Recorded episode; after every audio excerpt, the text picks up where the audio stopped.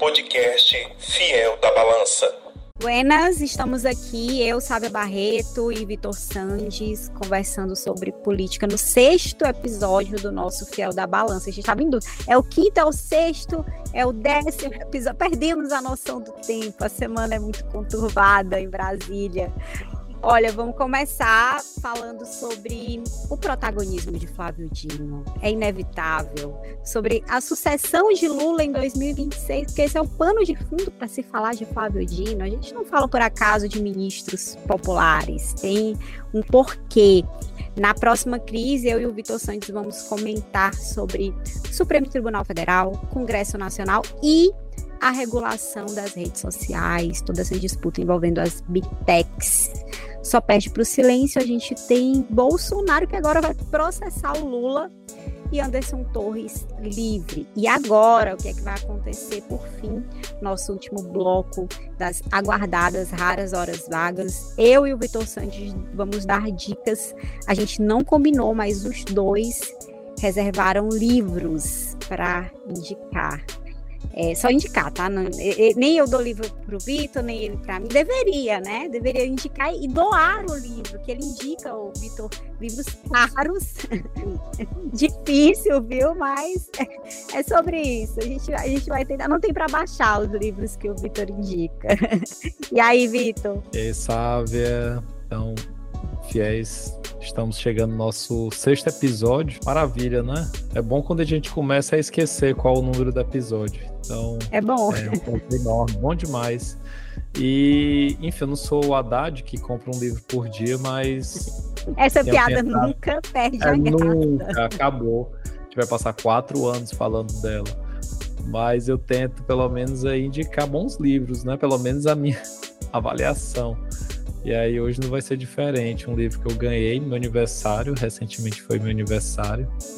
E eu ganhei de aniversário um presentão. Eu aniversário falo de 20... De uns dias, 18 anos. Agora já, já pra, posso pra, ingerir bebidas alcoólicas. Olha, tá, tá liberado. Não beba posso antes comprar. de iniciar posso o podcast. Comprar na Shine. Posso comprar na Shine comprar, também, Pode comprar na, na AliExpress. Agora não beba antes do que a balança, depois.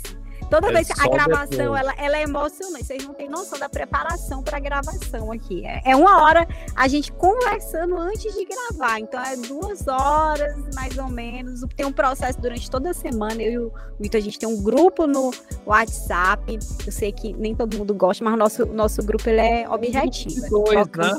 É um grupo que tem duas pessoas. A gente é. poderia é. conversar individualmente. A gente tem um grupo. e só tem nós dois. burocráticos. É Vamos começar, Vitor.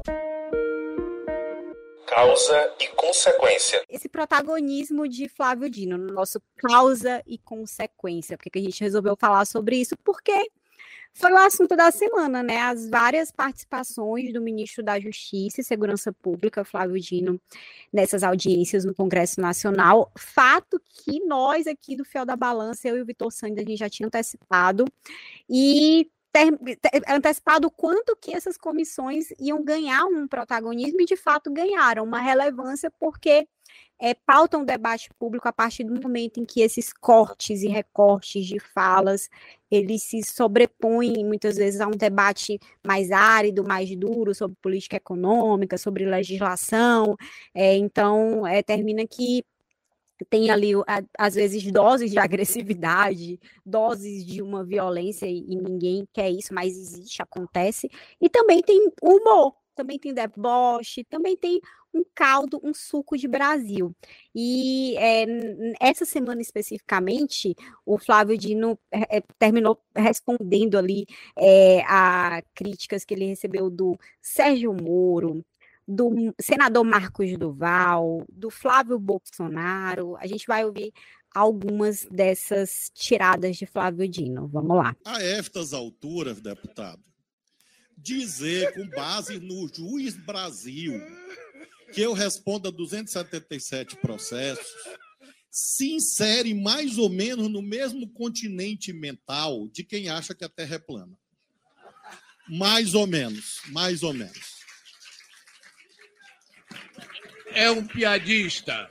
E claro, que olhando nos seus olhos, eu vejo que o senhor sabe que a terra é redonda.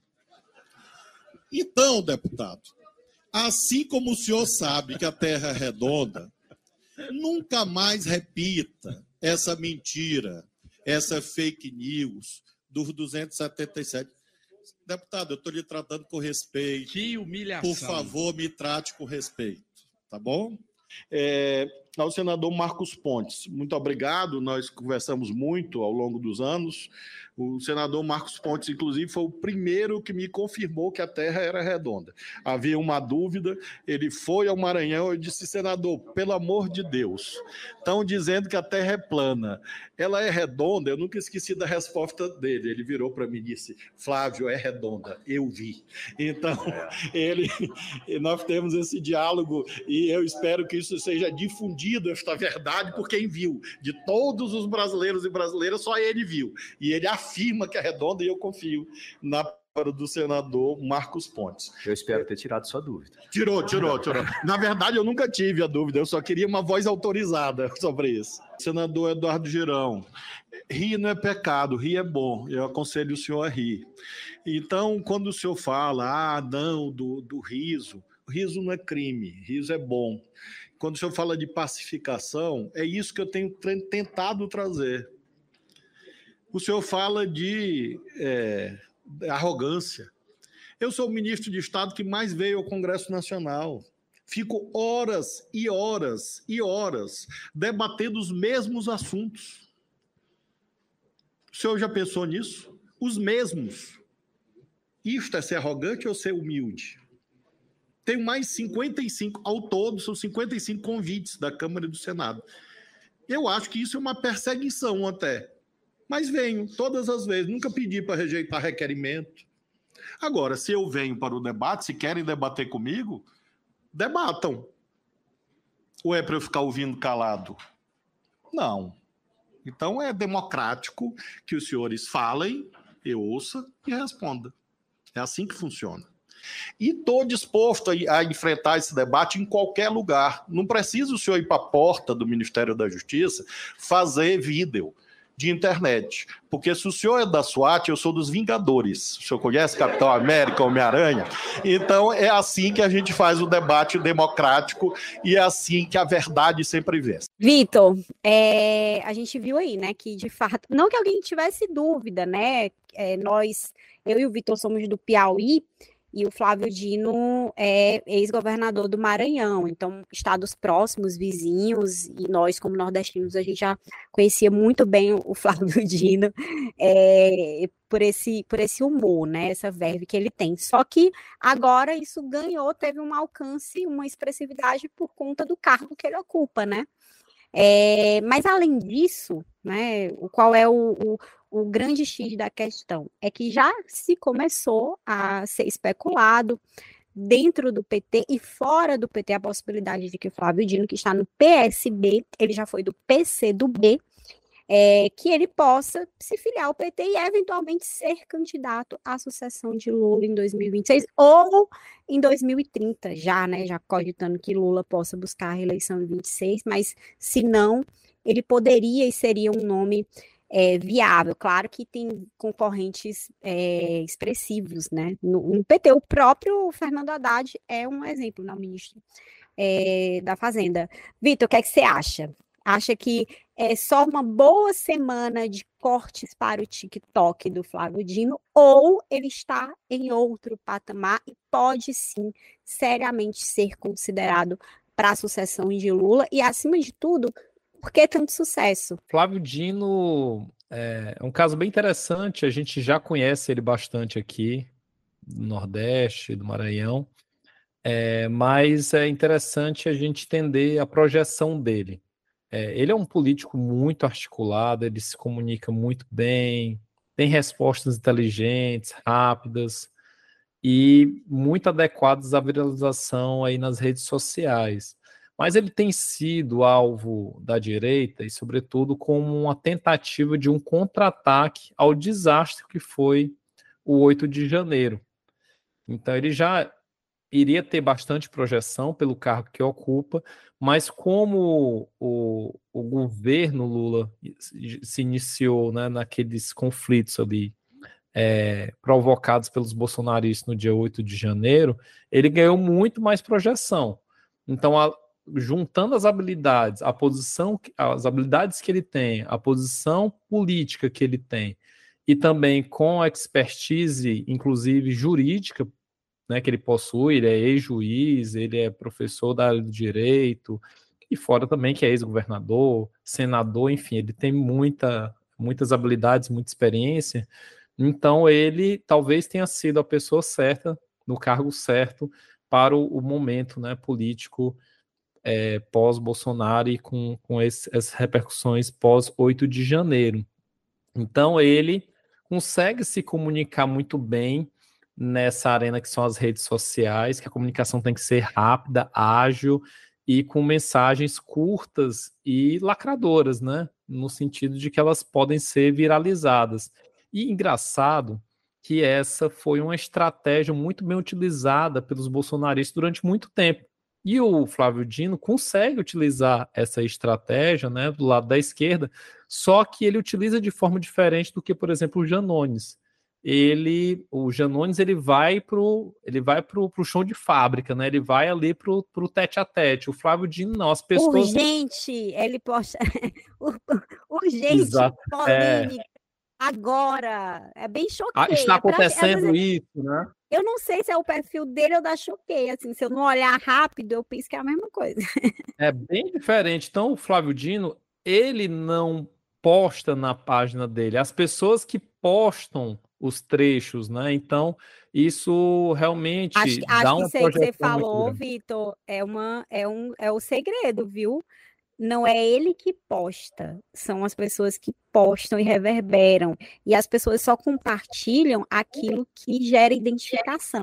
Então, muitas vezes, elas ouvem lá o Flávio Dino lacrando, como a gente diz, né, que é dando aquelas respostas matadoras, é, e elas pensam, poxa, eu queria ser assim, eu, eu poderia falar desse jeito também, eu, eu, responderia dessa forma, e gera uma admiração pela postura dele, né? E claro, é um ex-juiz, é um político experimentado, como governador, enfim, tem toda uma experiência, ele quer senador também, é, mas eu acho que o grande segredo é conseguir entrar no, na emoção, no afetivo, no que move as pessoas, porque elas compartilham aquilo que causa uma emoção nelas, seja raiva, seja alegria, e as emoções negativas elas impulsionam mais compartilhamentos, indignação, revolta, e por isso que a gente tem tanta fake news, a gente tem tanto exagero, a gente tem tanta distorção da realidade, que é para poder causar uma emoção para as pessoas é, interagirem, que é o famoso engajamento, que é engajar e interagir de alguma forma. Você curte, ou comenta, ou compartilha, ou salva.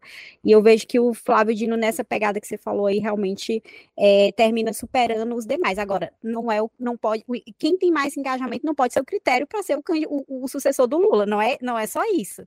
Tem outros pontos aí. E eu vejo que o PT tem uma resistência enorme, enorme, a nomes que não são forjados dentro do PT forjados em detalhe, porque Flávio Dino não é um Alckmin que veio do PSDB, o cara veio do PC do B, da esquerda, partido irmão do PT. Mas é suficiente, Vitor? Sempre se reclama muito dessa ação hegemonista do PT no campo da esquerda. E é algo que eu sempre contra-argumento. É, não é crível pensar que um partido que lança candidato, candidatos à presidência da República desde 1989, em eleições sucessivas, que deixe de lançar, por exemplo, em 2026, em 2030, a não ser que um cataclisma aconteça no PT. Esse cataclisma aconteceu entre 2013 e 2016 e não foi suficiente é, de enfraquecer o PT a ponto de que ele não lançasse candidaturas. Tanto que o Ciro Gomes tentou tensionar isso em 2018 e não conseguiu.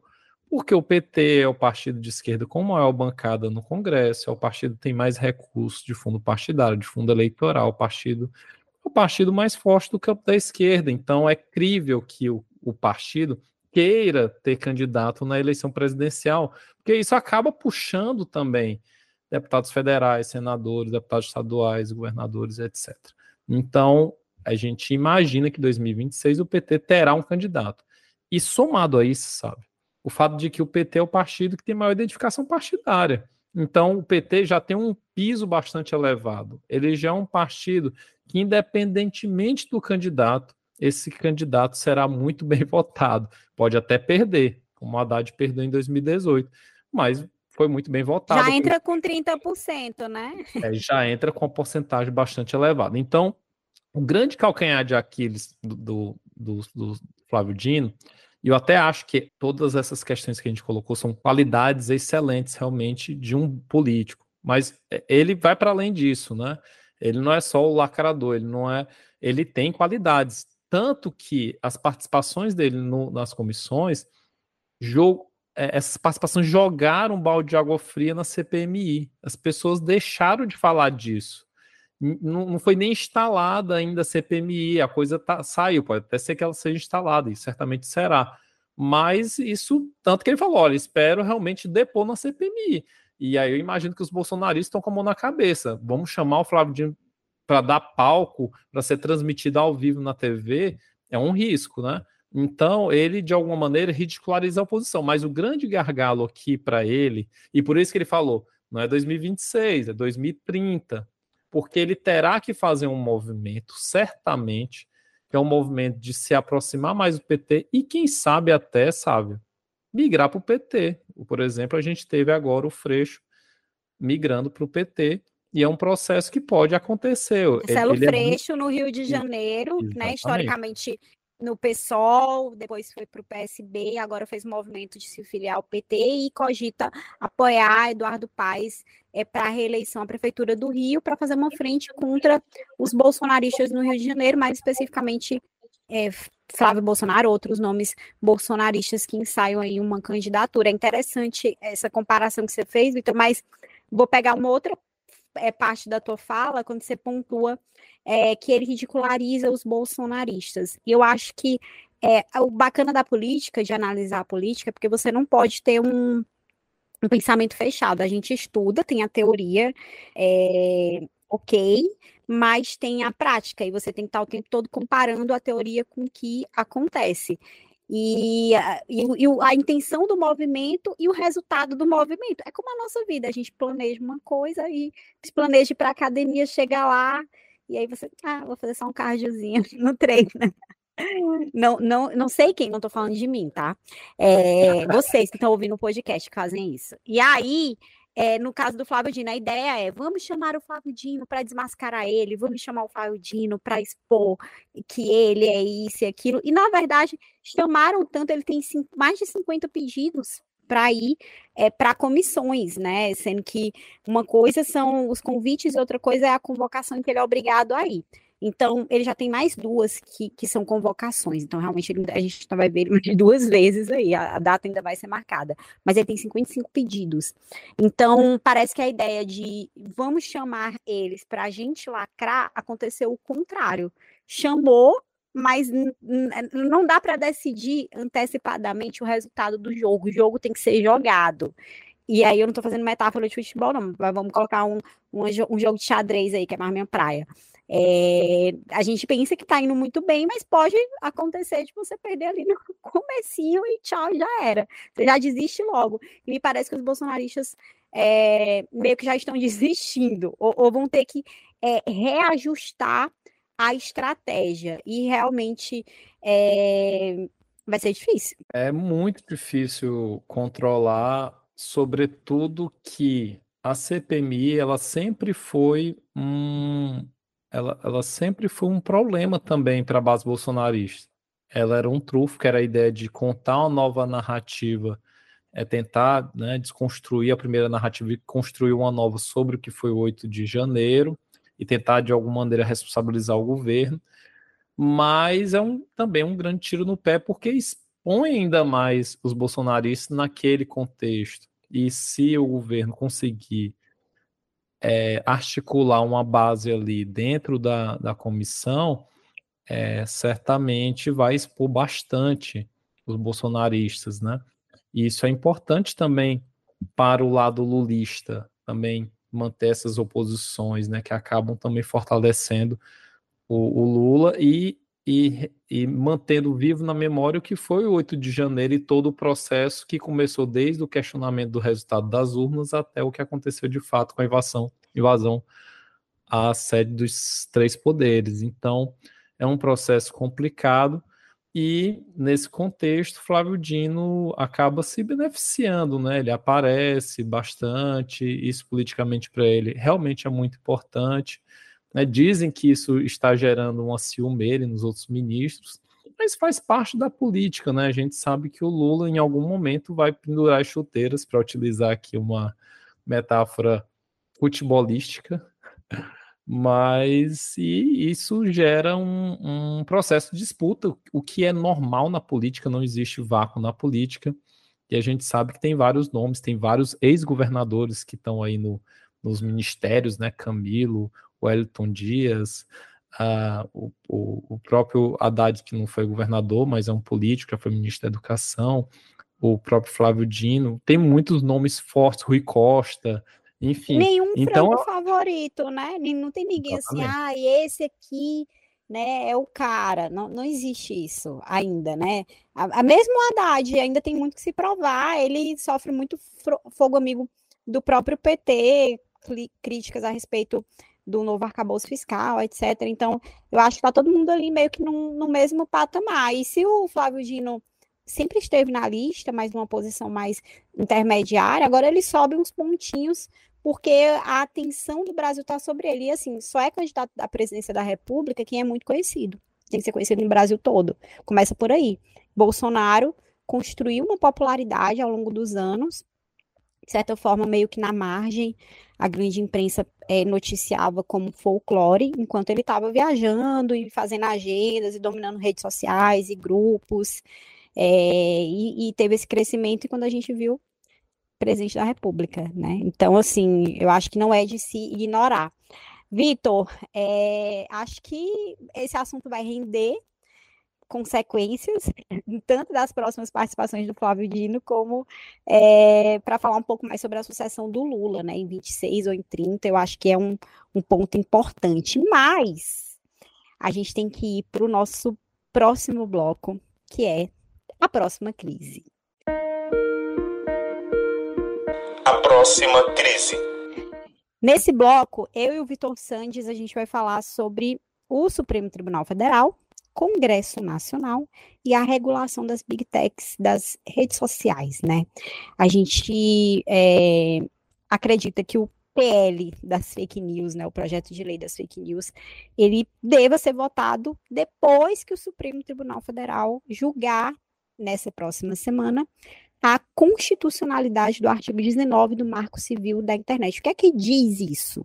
Basicamente é sobre a imunidade às grandes empresas de tecnologia é, a respeito da veiculação de algum conteúdo criminoso nas suas redes, né? O Supremo ele julga essas ações quanto aos conteúdos divulgados nas suas plataformas. E o que é que chama a atenção da gente nesse momento, né? É, por que, que o Supremo decidiu analisar a constitucionalidade dos artigos do Marco Civil da Internet logo agora, né? Tem lá é, um dos pontos que é relatado pela ministra Rosa Weber e outro pelo ministro Dias Toffoli, né? Mas no fundo a discussão é a mesma, né? Se as empresas como Telegram, Facebook, Instagram, a Meta, né? É, WhatsApp, se eles podem ser responsabilizados civilmente pelos danos decorrentes do conteúdo que for publicado por terceiros, ou seja, todo mundo que usa a internet e eventualmente cometa um crime de incitação de a, algum crime ou de racismo ou de, enfim, é, são, a, lista, a lista é grande, né?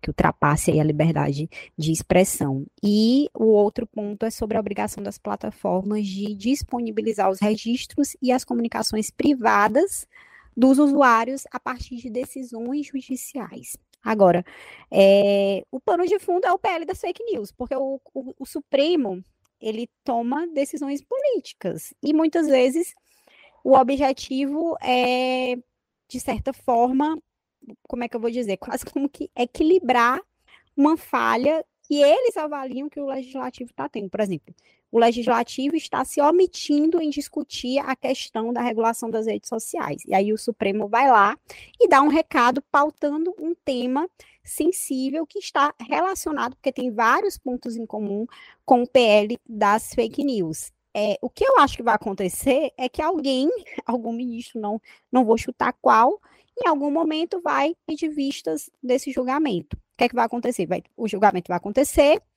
a sociedade toda vai discutir o assunto, vai se aprofundar a discussão sobre esse tema, e o Congresso vai estar sendo avisado, de maneira direta ou indireta, de que se não resolver, o Supremo vai lá e resolve. E que se a, a, o Supremo resolver, vai ser muito mais duro do que um projeto é, do Congresso. E aí o, o Supremo é acusado mais uma vez de legislar, que não é o trabalho do Supremo, o Supremo tem que analisar a constitucionalidade, mas o Supremo, ele é, é contra-majoritário, ele é, ele é para ir mesmo contra a corrente. Nem, nem, quem, quem é para seguir a voz do povo é o legislativo, então ele pode tomar medidas impopulares, e é isso que ele está avisando. Não sei se faz sentido, Vitor, faz? Só tá o sentido. Esse é o papel do STF. Quando o Congresso não legisla sobre algo, ou quando uma determinada legislação, ela, pelo menos é, em parte ou no todo, é, atravessa a Constituição em algum dos seus princípios, em alguns dos seus artigos, e o STF é provocado, ele tem um dever de julgar essa, essa ação, né? Seja de inconstitucionalidade, ou seja também por omissão, enfim. Então, o STF, no, nesse contexto de discussão das big techs, da sua atuação e da sua interferência até na qualidade da nossa democracia, o STF ele pautou, né? Ele pautou uma questão que é de extrema relevância para a gente pensar a democracia brasileira e toca num ponto que é fundamental. Elas têm é, responsabilidade sobre os conteúdos que são postados nas suas redes, nos seus espaços. É, essas redes sociais, elas, elas não são espaços anárquicos. É, enfim, o que acontece naqueles espaços. Não deveriam também, ser, né? Não deveriam ser, exatamente. Então, são espaços que as pessoas expressam opiniões, que elas também coletam informações. Então, como são espaços muito, muito úteis que as pessoas têm utilizado de uma forma rotineira e bastante ativa até, é, não então, vale a... fazer o TCC no chat GPT, né? Só isso, quero deixar bem claro. Não, o Vitor é professor, ele, ele sabe. Não vale.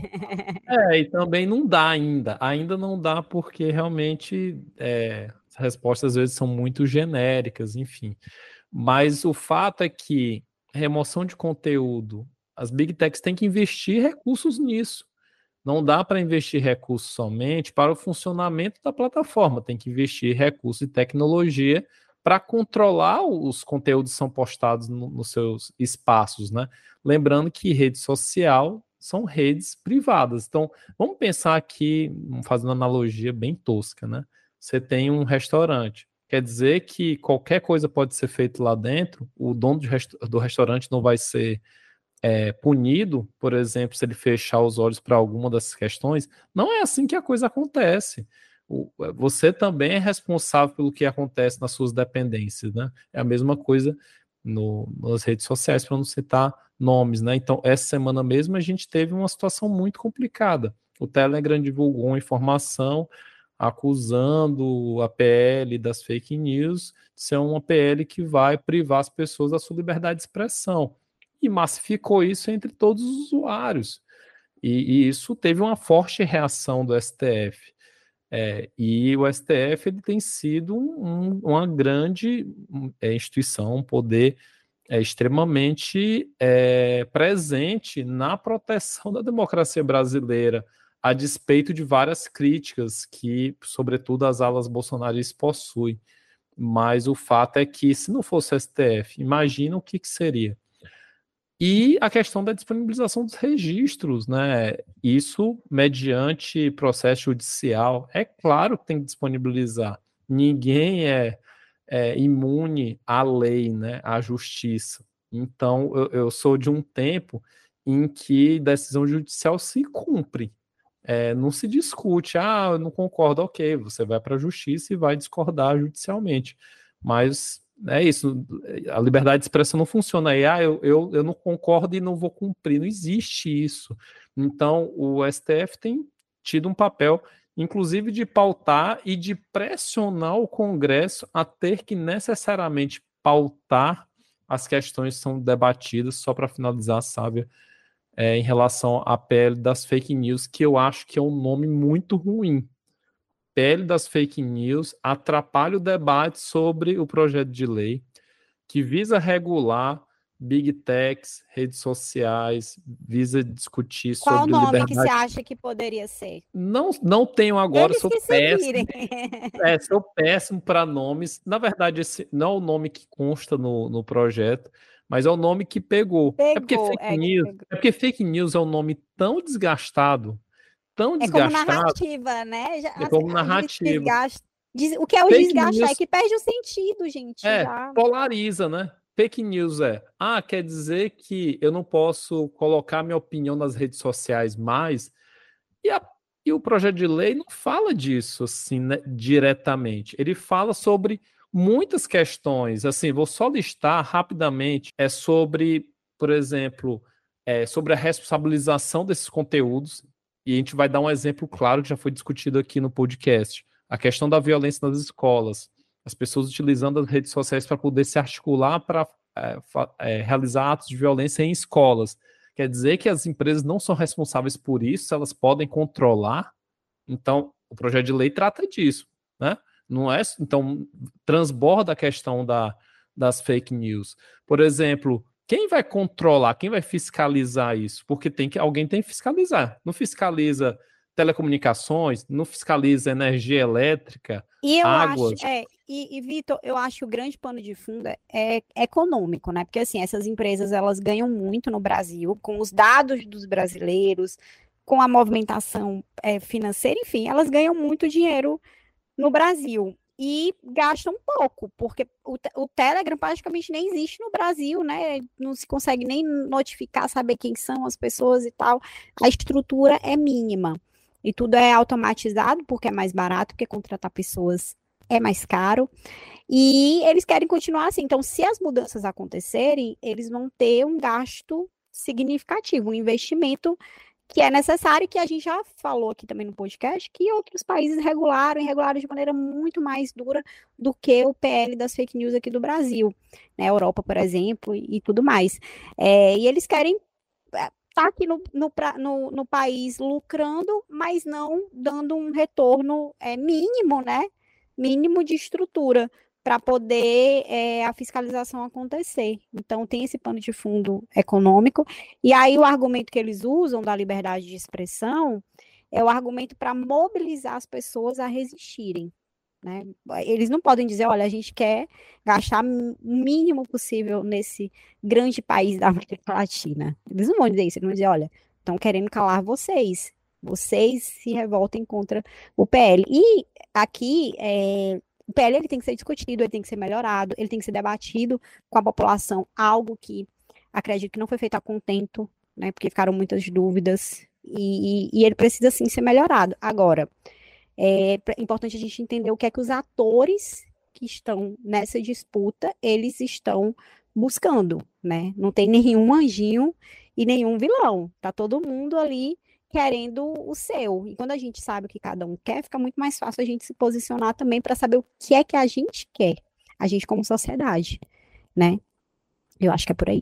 O debate é muito complexo, realmente, e ainda que esse projeto de lei seja bem mais antigo, não, não é um, uma proposta do governo. É claro que o governo encampou a ideia, mas é um projeto que nasceu no legislativo, nasceu nesse grande debate e, e transborda essa questão, né? É um, é um projeto de interesse público. E, e a, esses casos recentes de violência nas escolas é que criaram a janela de oportunidade perfeita para que, de fato, tenha algum tipo de, de regulamentação.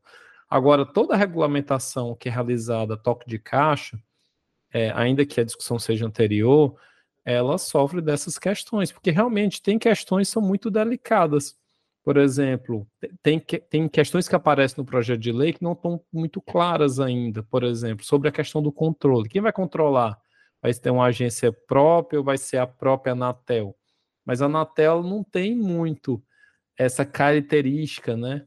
De, de analisar e fiscalizar conteúdos, né? Ela é mais pensando na infraestrutura das telecomunicações, tem um outro, um outro perfil, né? Então, esse é um, é um ponto. Ou, por exemplo, a questão da imunidade parlamentar. Então, os parlamentares poderão propagar fake news e aí a imunidade parlamentar ela se estende às redes sociais, é um outro ponto também polêmico. A questão também da remuneração do conteúdo jornalístico e da remuneração dos direitos autorais também são outros pontos também que aparecem no projeto de lei e que também, por isso que o projeto de lei é muito mais amplo. E são questões que não estão muito claras. Como é que você controla isso? Como é que você remunera esse tipo de conteúdo. É importante remunerar o conteúdo jornalístico, imagino você sabe, que produz muito conteúdo jornalístico. Estou a favor. É, a favor. Mas como é que a gente faz isso? Como é que controla isso? Como é que você remunera, né? Então, tem uma série de discussões que são extremamente relevantes, que necessitam de tempo, mas que também tem uma certa urgência também, né? É importante ter regulamentação, porque enquanto isso é várzea, né? E aí a gente não pode Olha, permitir várzea na, nas redes sociais. É, tem um livro do Felipe Recondo e do Luiz Weber que fala sobre o Supremo. Eu indico a leitura dele. Não é a minha dica do Raras Horas Vagas, tá? Quero deixar claro que a minha dica é outra. Mas ele é bacana para a gente entender é, como se organiza o Supremo nessa correlação de forças. É, ele é legal, ele é um livro reportagem, é acessível, enfim, até para quem é estudante, não sei, de jornalismo, ciência política, acho que é bacana ler ele. E é interessante porque o Supremo vivia de briga, né? Brigas homéricas.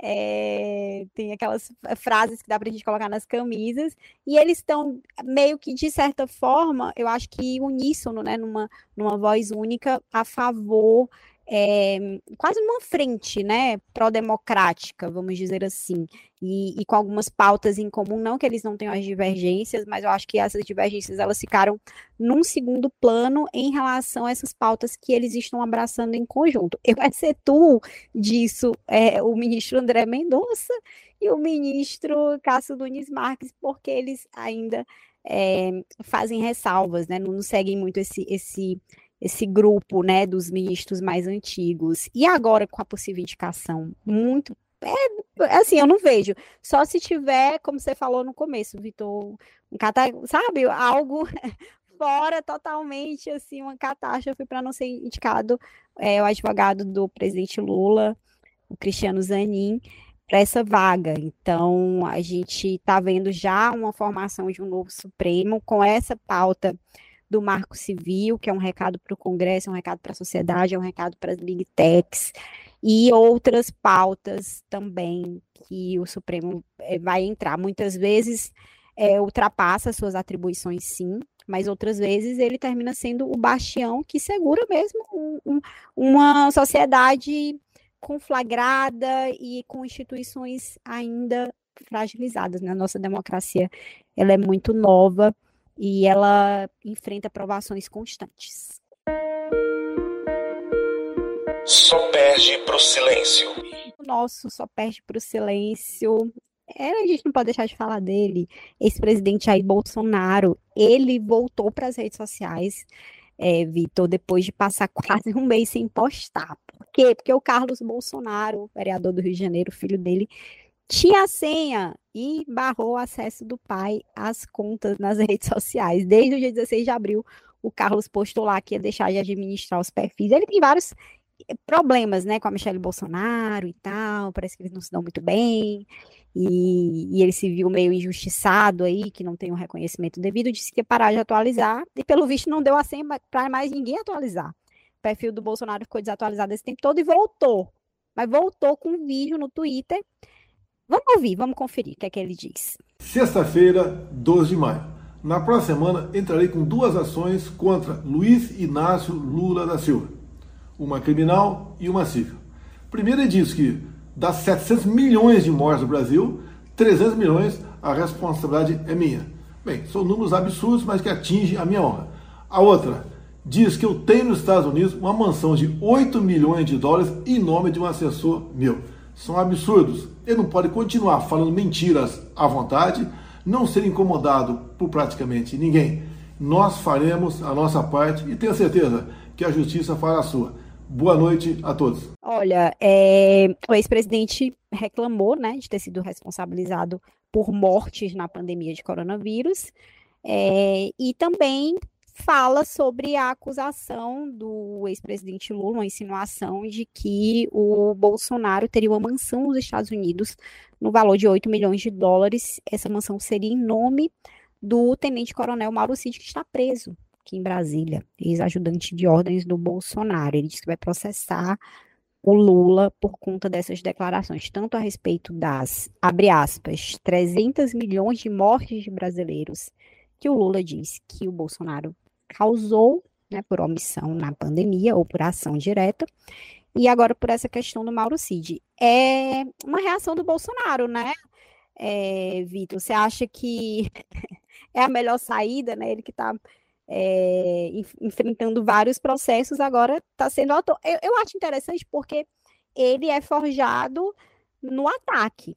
E ele se ob foi obrigado pelas circunstâncias a ficar na defesa, né? Se defender, se defender, se defender. Então, de certa forma, ele se coloca mais uma vez no antagonismo direto com Lula e ele atacando, né? Não sei se vai ter o mesmo resultado pretendido de outras vezes. Às vezes você usa a estratégia do passado que funcionou e ela não funciona mais, porque a realidade é outra. É interessante, é, olhando as redes sociais do Bolsonaro, é, a última postagem que ele tinha feito, pelo menos no Twitter, né, foi em abril, de, abril né, dia 16 de abril, e, e aí ele fez essa postagem ontem, dia, ontem, né, a gente está gravando no sábado, dia 13, então ontem, dia 12, e ele fez uma postagem agora há pouco, né, dia 13.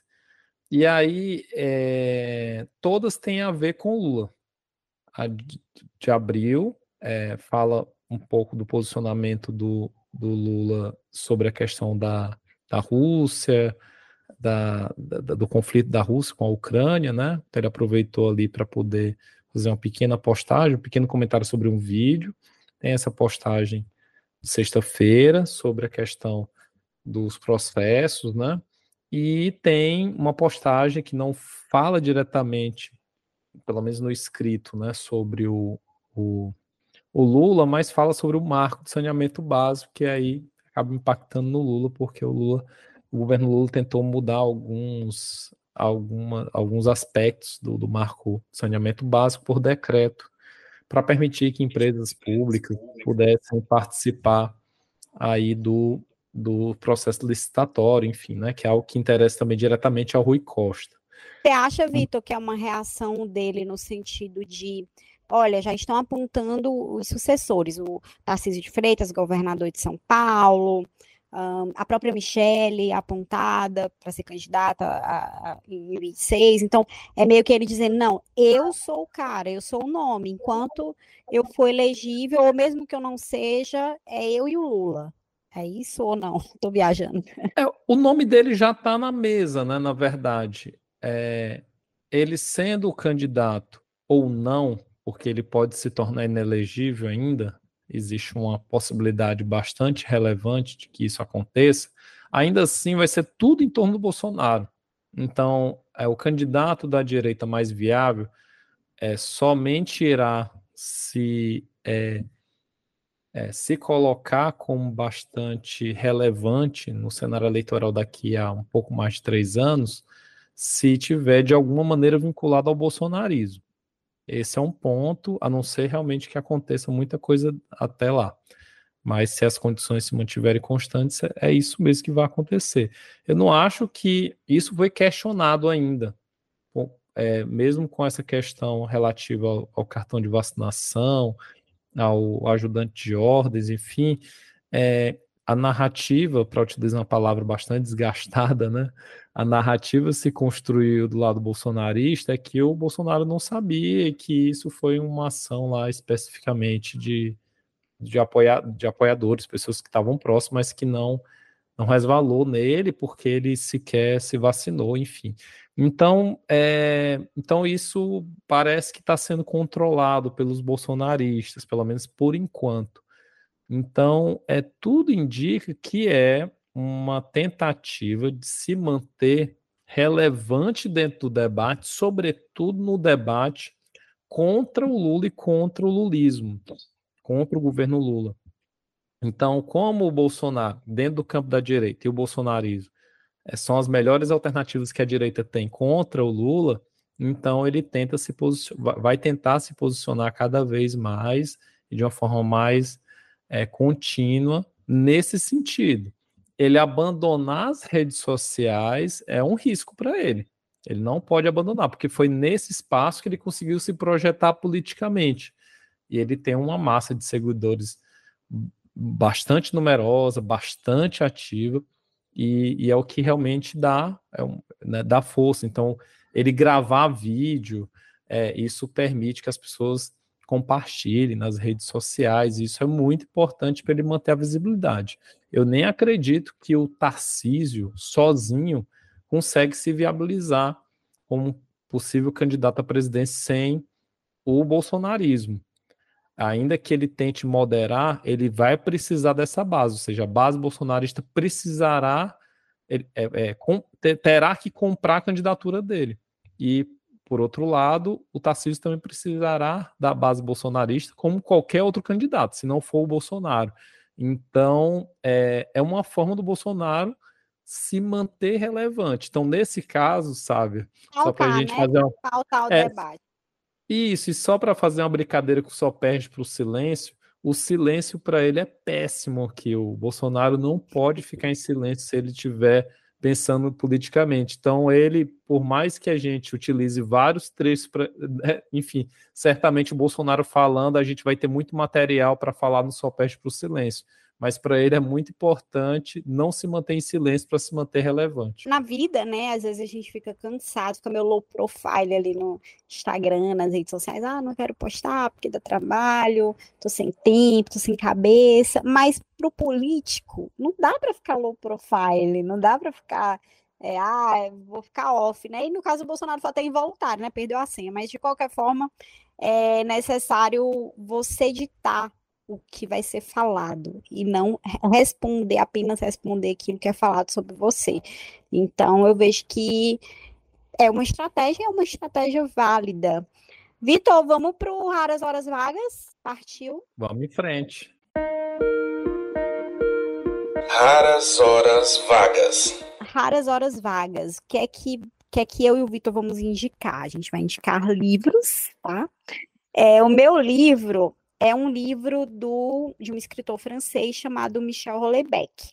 Tá, gente? No, na descrição do episódio, eu coloco o nome do autor, porque se escreve um pouquinho complicado, né? O nome francês, mas é Michel Houellebecq. E esse livro é o livro chamado Submissão. Ele foi lançado no dia 7 de janeiro de 2015, inclusive dia do meu aniversário, 7 de janeiro.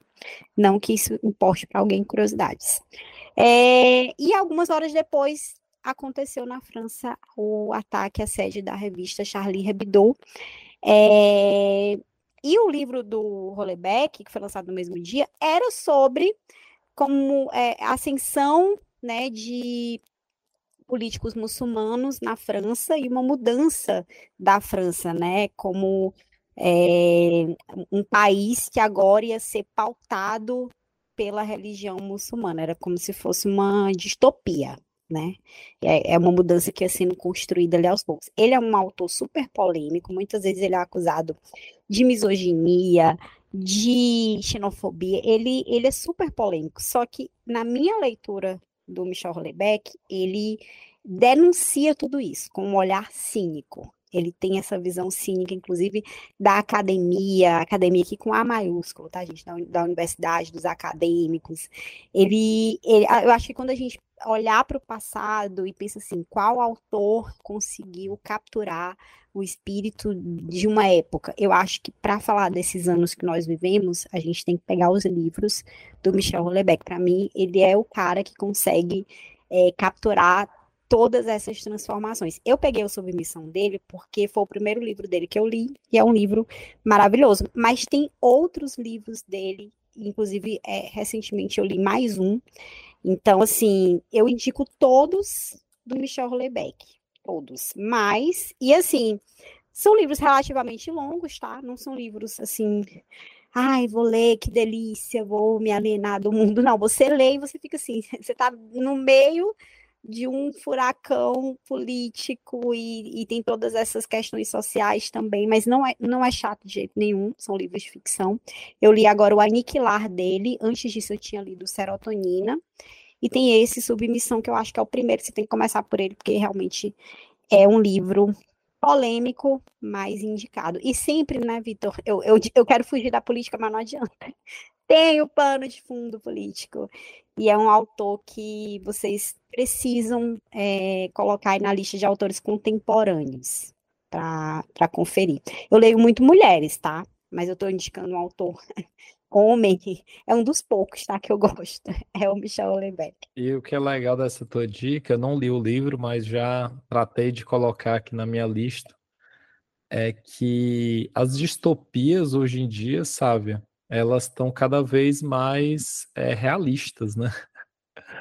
Então, é, eu vi que ele tem uma referência grande né, nesses livros distópicos mais clássicos, né, tipo 1984, mas muito daquilo que se temeu é, tem acontecido, né?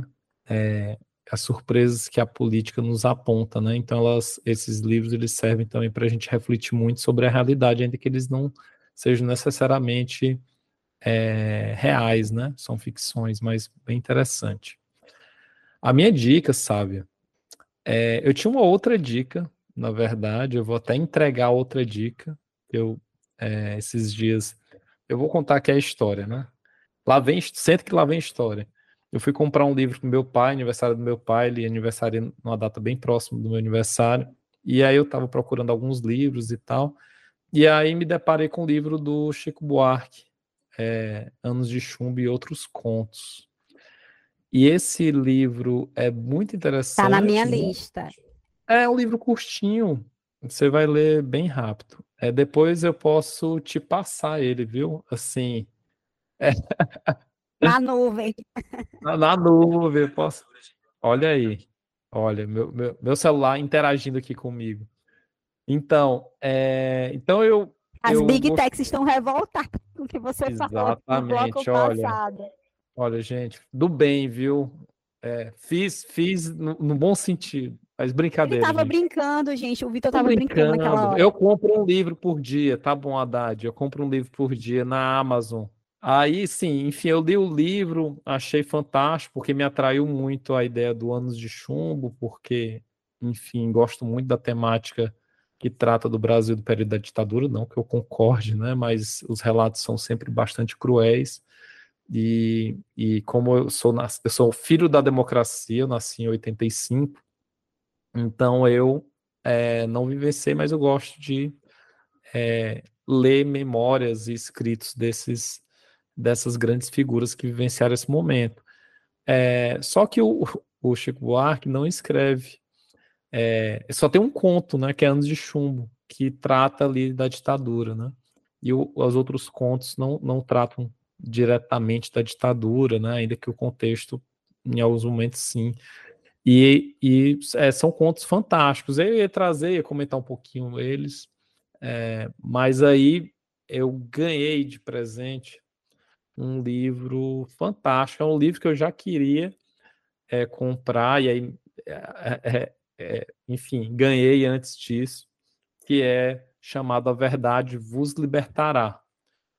É um livro fotojornalístico, na verdade, é a, é a fotojornalista Gabriela Biló, que, que é uma, jornal, que é uma é, fotógrafa, né? E ela faz trabalhos fantásticos aí para a imprensa, sobretudo para a Folha. é, e ela tem fotos icônicas, né?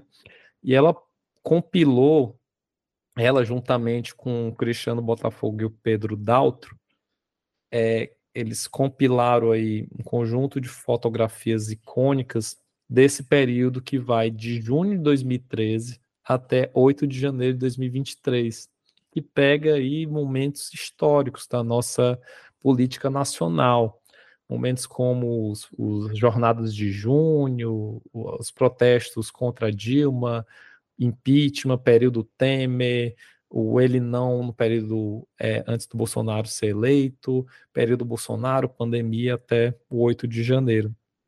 E é um material assim muito bem feito e, e é um trabalho que, é, que fotografias contam é, histórias, né? E a narrativa que é construída ali é uma narrativa que nos remonta, né, esse período recente que a gente vivenciou e nos traz várias memórias, né, desse período.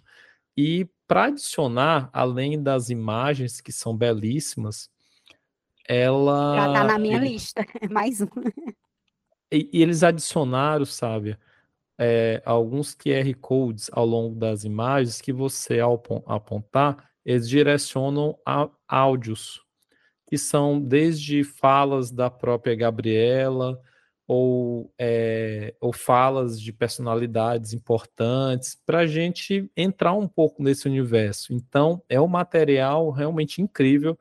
Eu fiquei assim, lendo, né, são imagens, mas também vendo cada linha, cada legenda, assim, pesquisando, é um negócio você pode ler assim, em uma hora você pode passar semanas, porque cada detalhe, as expressões que, que ela capta nas suas fotos, assim, é um trabalho incrível e você ainda ganha um pôster, porque a, a, a capa, você tira a capa e, e é um pôster que é uma imagem fantástica de duas crianças, uma com com uma, uma bandeira do Brasil e a outra protestando contra o Bolsonaro, que mostra um pouco desse Brasil polarizado ou não, né, dependendo de como você lê a imagem.